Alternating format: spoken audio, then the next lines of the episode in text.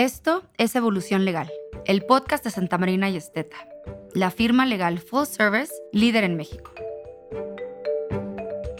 Con mucho gusto te doy la bienvenida a la segunda temporada de este espacio. Este es un programa semanal de entrevistas con nuestros expertos. No importa tu experiencia, aquí puedes aprender a mantenerte al día con las noticias, opiniones y tendencias que está redefiniendo el Estado de Derecho en México. Es tu dosis de información digerida para tu evolución legal. Te invitamos a ser parte de esta conversación.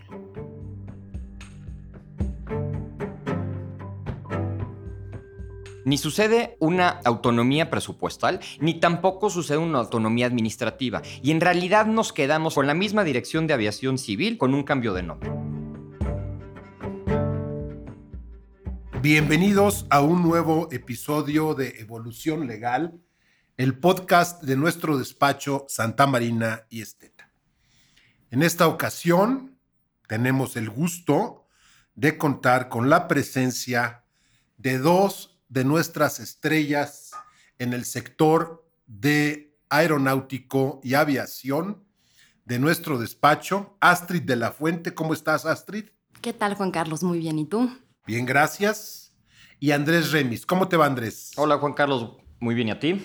Pues también con el gusto de recibirlos por acá y comentar, hace, como ustedes recordarán, varios meses ya, varios episodios quizá, en la primera parte de la primera temporada de nuestros podcasts, Andrés, platicábamos acerca del sector de la aviación y cómo ha sido este sector golpeado realmente de manera contundente durante los últimos años en primera instancia por factores exógenos, exteriores, externos, el tema de la pandemia que fue sin duda el golpe más contundente en la historia de la aviación comercial internacional, y después por situaciones realmente que se han venido alineando en contra de la industria para formar en algunos momentos lo que pudiera considerarse una tormenta perfecta, que tienen que ver con el tema de pues algunos concursos mercantiles, temas de insolvencias,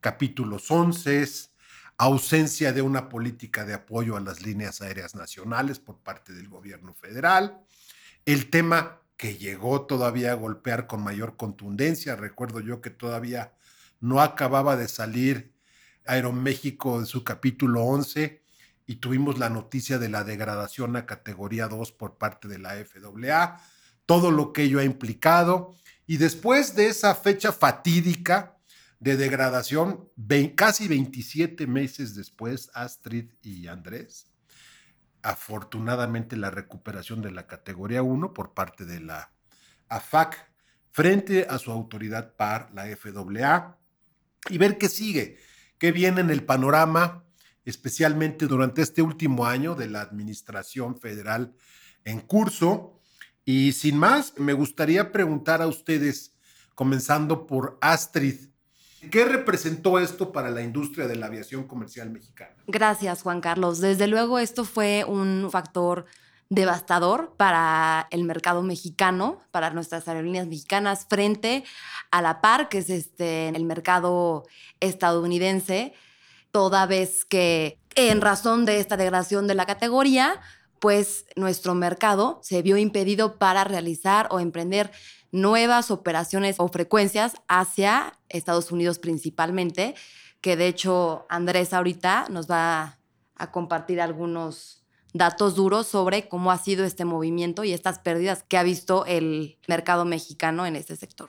Bueno, en realidad de lo que estamos hablando es precisamente del tráfico aéreo entre México y Estados Unidos al amparo del convenio bilateral, que como sabemos es el tráfico más intenso a nivel internacional.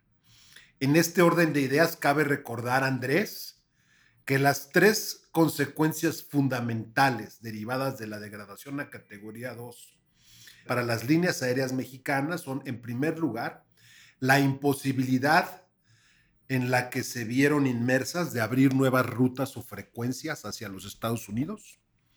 Número dos, la imposibilidad de agregar nuevos equipos a las rutas y frecuencias que venían operando, pero que se quedan congeladas, ya no se pueden abrir nuevas rutas ni nuevas frecuencias. Y tercero, la imposibilidad de abrir nuevos acuerdos de colaboración con líneas aéreas norteamericanas, códigos compartidos y similares. Y la verdad es que el efecto fue devastador. Tú traes por ahí, Andrés, algunos datos duros de lo que esto representó. Platícanos. Gracias, Juan Carlos. Mira, en materia de participación en el mercado doméstico, las aerolíneas mexicanas tuvieron una disminución en un porcentaje entre el 34 y el 26% en el mercado versus las aerolíneas americanas, principalmente las tres americanas grandes, ¿no? que son American Airlines, United Airlines y Delta. Y las aerolíneas norteamericanas, todas de ellas, no nada más estas tres que acabamos de mencionar, tuvieron un incremento en la participación del mercado de entre el 66 y el 74% comparado con cifras y datos de 2019 y prepandemia. ¿no? Esto es un impacto tremendo que tuvo la industria aérea. Y a mí me gustaría rescatar, Juan Carlos, un comentario que hiciste a la apertura de este episodio, porque no mucho hablamos de todo el impacto que tuvo la industria aérea a nivel mundial de la pandemia, pero particularmente en México, inmediatamente después de la pandemia y finalmente cuando la industria se empezó a recuperar, tuvimos una noticia pues devastadora, como bien lo mencionabas tú. México fue degradado a categoría 2 por parte de las autoridades norteamericanas en materia de seguridad operacional. ¿Tenemos algún número del costo que esto representó para las líneas aéreas? Sí. La Canaero, la Cámara Nacional de Aerotransportes en México, estima, porque el dato en realidad, sacar ese dato es muy difícil. Es muy difícil, ¿no? Pero estima la Canaero que México y la industria en general perdió cerca de los mil millones de dólares durante estos casi 27 meses. Y la Asociación de Transporte Aéreo Internacional, la IATA, estima que México perdió más de 170 mil empleos directos y casi 780 mil empleos indirectos. Este fue el impacto que tuvo habernos degradado a categoría 2 con nuestro socio y aliado comercial más importante en materia de transporte aéreo. ¿Cuál es la fuente de ese dato de pérdidas de empleo? Este dato lo trae la IATA directamente, la Asociación de Transporte Aéreo Internacional. Y los datos de porcentaje que te mencionaba anteriormente son los datos de ocupación de asientos y tráfico de pasajeros publicados por la Agencia Federal de Aviación Civil, nuestra autoridad de aviación civil en México. Bueno, la buena noticia es que esto se recuperó, si no me equivoco, durante el mes de septiembre. Así lo confirmó la autoridad norteamericana. La buena noticia es que recientemente, además, el señor secretario de Infraestructura, Comunicaciones y Transportes viajó a Washington, entendemos, para entrevistarte con el director del Departamento de Transporte de los Estados Unidos y darle seguimiento a las líneas de acción que deben seguirse para permanecer en categoría 1.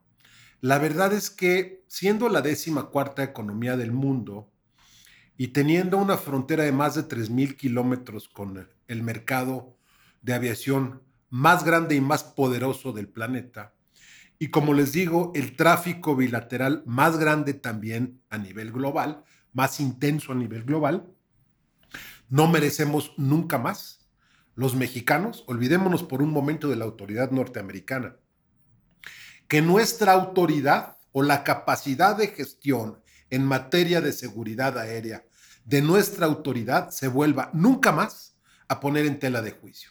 Porque en cuestión de seguridad aérea no hay que escatimar esfuerzos ni recursos. Lo hemos comentado en otros espacios. Y los primeros interesados en ello, más allá de la FAA que abre los cielos del espacio aéreo norteamericano a las aeronaves operadas por aerolíneas mexicanas, somos los propios pasajeros mexicanos. Entonces, yo creo que esto amerita, ciertamente no es responsabilidad exclusiva de esta administración, la situación se agravó en esta administración. Recordemos que ya en la administración del presidente Calderón habíamos sido degradados a categoría 2. En ese momento a esa administración le tomó poco más de cuatro meses recuperar la categoría 1 pero resulta que algo se fue deteriorando nuevamente en el camino, de forma tal que una década después volvimos a las andadas y volvimos a caer en una situación de degradación de categoría 2. Históricamente, ¿en dónde podemos ubicar? Yo les preguntaría a ustedes dos. La raíz del problema, porque en la medida en la que se atiende el origen o la raíz de una situación problemática, en esa medida, haciendo visibles las causas, se puede evitar en el futuro volver a tropezar con la misma piedra. No sé quién de ustedes dos quisiera comenzar con el análisis de las causas que nos llevaron a categoría 2. Mira, Juan, la pregunta es importantísima porque plantea las bases de qué es lo que sigue, que es con lo que abrimos este episodio y a dónde tenemos que ir. A mí me parece que desde el punto de vista histórico o en el tiempo, después de la degradación que tuvimos a categoría 2 en la administración del presidente Calderón, que tomó efectivamente un poquito más de cuatro meses, viene un cambio o se pronosticaba un cambio sustancial en la política de Estado respecto de la industria aérea en México. Y uno de esos cambios, o por lo menos el más importante, el que se pronosticaba más importante, fue el cambio, o era el cambio que en ese momento estaba planeado, de la antes Dirección General de Aeronáutica Civil a lo que hoy es la Agencia Federal de Aviación Civil. Y este cambio, que lo vimos en la administración actual, ¿sí? a principios de 2018, venía fraguándose desde finales del sexenio del presidente Calderón, precisamente como parte de la política, no nada más de recuperación a categoría 1 en ese momento, sino de los mecanismos y de las actividades y acciones que se llevaban a cabo para que esto fuera un ejercicio continuo. Llega la siguiente administración encabezada por el presidente Enrique Peña Nieto, en donde se empiezan ya a sentar las bases de este cambio, de esta nueva Agencia Federal de Aviación Civil, donde había dos propósitos muy importantes. Uno, la autonomía presupuestal de la Agencia Federal de Aviación Civil, es decir, que no dependiera directamente del presupuesto de la entonces Secretaría de Comunicaciones y Transportes, hoy Secretaría de Infraestructura, Comunicaciones y Transportes. Y dos, que verdaderamente tuviera autonomía administrativa, autonomía regulatoria, para que fuera un ente que verdaderamente se pudiera dar su propia normativa con sus propios recursos atendiendo directamente una industria específica. Esto no sucedió en la administración de Enrique Peña Nieto y siguió ¿no? el camino hasta que llega la administración actual, encabezada el día de hoy por el presidente Andrés Manuel López Obrador, en donde a principios de sexenio nos encontramos con un decreto de creación de la Agencia Federal de Aviación Civil. Y cuando empezamos a revisar este decreto de creación de la nueva Agencia Federal de Aviación Civil, Juan Carlos, me parece que nos quedamos cortos. Y nos quedamos cortos porque no suceden las dos premisas que abordábamos anteriormente. Ni sucede una autonomía presupuestal, ni tampoco sucede una autonomía administrativa. Y en realidad nos quedamos en términos generales con la misma dirección de aviación civil, pero con un cambio de nombre, que ahora se llama Agencia Federal de Aviación Civil. ¿Cuál fue, en mi opinión, la consecuencia que tuvo esto? Que nos degradarán precisamente, entre otras cosas, a categoriados. Bueno, pero aparte de lo que estás comentando, hay una, esa es una situación de jure, digamos, de, de las facultades que debieron haberse insertado en esta nueva agencia para que no fuera nada más un cambio de fachada, sino verdaderamente un cambio orgánico y funcional, atendiendo a la capacidad administrativa de gestión de una nueva agencia en la materia. Pero lo que ocurrió de hecho, lo que ocurrió de facto, además de lo que comentas, son dos cosas o tres que resultan fundamentales en el, análisis de las causas y lo que a mí me preocupa, ya iremos hacia el fin del episodio, hacia lo que viene, el porvenir de la aviación y el porvenir de la categoría 1 y de la capacidad de gestión de nuestra autoridad, tiene que ver primero con algo que vimos en esta administración prácticamente desde el inicio, que fue un recorte presupuestal y de personal en los distintos organismos, en las distintas dependencias de la administración federal, tremendo. Y esto tuvo que ver con recortes salariales, recortes de talento, una curva de aprendizaje mucho más pronunciada, precisamente derivado de esta circunstancia, en este sector y en otros, pero ahora estamos hablando del tema de la aviación. Y otro elemento fundamental, aparte de este concepto de la austeridad republicana que tocó a todos los rincones de la administración pública federal, el sector comunicaciones y transportes desde luego no fue ajeno. Lo que vimos también en el sector fue este proceso de, lo voy a entrecomillar porque no necesariamente aplica en forma contundente, militarización del sector. O sea, desde la misma integración de la Agencia de Aviación Civil, empezamos a ver cómo militares en retiro, que desde luego merecen nuestro más absoluto respeto, comenzaron a ocupar posiciones en temas de aviación civil y aviación comercial que distan mucho de la esencia y las características que le resultan aplicables a la aviación militar. Entonces tienes por un lado, como ya comenta Andrés, el tema de la reconfiguración en papel de la autoridad pasando de la anterior Dirección General de Aeronáutica Civil o DGAC a la FAC, la Agencia Federal de Aviación Civil, en donde queda a deber el decreto, queda a deber la transformación en fondo y contenido. Dos, una pérdida de recursos presupuestales y de recursos humanos y de talento en la autoridad. Tres, como consecuencia de la pérdida de recursos presupuestales, obviamente un retraso en eh, la obtención y mantenimiento y operación de tecnología de punta en el sector, que resulta primordial, hablando de la seguridad operativa aérea en cualquier país. Y finalmente este ingrediente que no podemos soslayar, que es el ingrediente de la militarización. La verdad, como pre-conclusión de este episodio, yo les diría, ha resultado heroico que con tan poco presupuesto y tan poco personal, la Agencia Federal de Aviación Civil haya logrado recuperar la categoría 1. El panorama no lucía optimista y ahora yendo un poco hacia adelante, yo les preguntaría, ¿qué es lo que ustedes vislumbran como acciones idóneas? En primer lugar, en el corto plazo, es decir, el último año que le resta a esta administración. Y a mí me gustaría que habláramos del futuro del sector de la aviación. ¿Qué vemos más allá del año que le resta a esta administración. Andrés y Astrid. Gracias, Juan Carlos. Mira, yo lo resumiría en los siguientes puntos que me parecen fundamentales y de las experiencias aprendidas que creo que nos tenemos que llevar tanto de la pandemia como del resultado de estos 27 meses en categoría 2.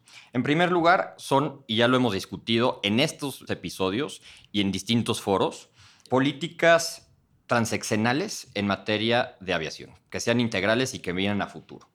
Dos, todos tenemos que participar en la mesa. La autoridad no necesariamente tiene por qué ir sola y no debería de hacerlo. Necesitan estar todos los actores de esta industria, las aerolíneas, las cámaras, los controladores aéreos, el personal técnico terrestre, en fin. El presupuesto, como ya lo comentabas, que es básico, nada, no podemos funcionar y no podemos esperar que las cosas funcionen y funcionen bien sin presupuesto porque, y subrayo, como tú bien lo indicabas, es un tema de seguridad operacional y aquí no se pueden escatimar recursos. Y por último, el tema de tecnología. México necesita invertir urgentemente en tecnología por lo que respecta a la industria aérea. Necesitamos infraestructura en materia de control de tráfico aéreo, necesitamos infraestructura en materia de ayudas a la navegación aérea, necesitamos más infraestructura aeroportuaria, necesitamos más tecnología, llegarnos a ser de la tecnología que usan pues no nada más los titanes de la industria a nivel mundial, sino nuestros pares también. Y dejo a Astrid concluir con un par de puntos también. Gracias, Andrés. Y a modo de, concluir, me gustaría decir que para el futuro de la aviación mexicana, y como ya lo hemos discutido en, anteriormente, se necesitan tres factores para que podamos continuar y creemos que si cumplimos con ellos podremos seguir manteniéndonos en categoría 1. Y estos son los siguientes. El primero es el presupuesto. Como bien lo había comentado Andrés, ese recurso los recursos humanos y, muy importante, los recursos tecnológicos. De acuerdo, y son interdependientes el 3 del 2 y el 2 del 1. Sin recursos presupuestales no puedes tener recursos humanos capacitados. Y sin recursos humanos capacitados y recursos presupuestales suficientes, no puedes tener tecnología de punta operando para beneficio y seguridad del sector. Entonces me parece muy atinada la conclusión que haces, el resumen que haces, Astrid, a partir de todo el contenido que nos ha obsequiado en esta ocasión nuestro querido Andrés. A nuestra audiencia decirle que, bueno, este es un sector en el que trabajamos nosotros desde luego muy de cerca y vamos a seguir estando muy atentos y muy pendientes, porque como lo hemos dicho en otras ocasiones, hay que ver ya hacia el futuro y hay que ver que en la agenda en materia de comunicaciones y transportes, pero específicamente en el sector aeronáutico y de la aviación comercial, todavía más específicamente, debemos pedirle a la próxima presidenta de este país. Sin más por el momento, yo les agradezco Astrid y Andrés su presencia en este nuevo episodio y a nuestra audiencia, como siempre, hasta la próxima.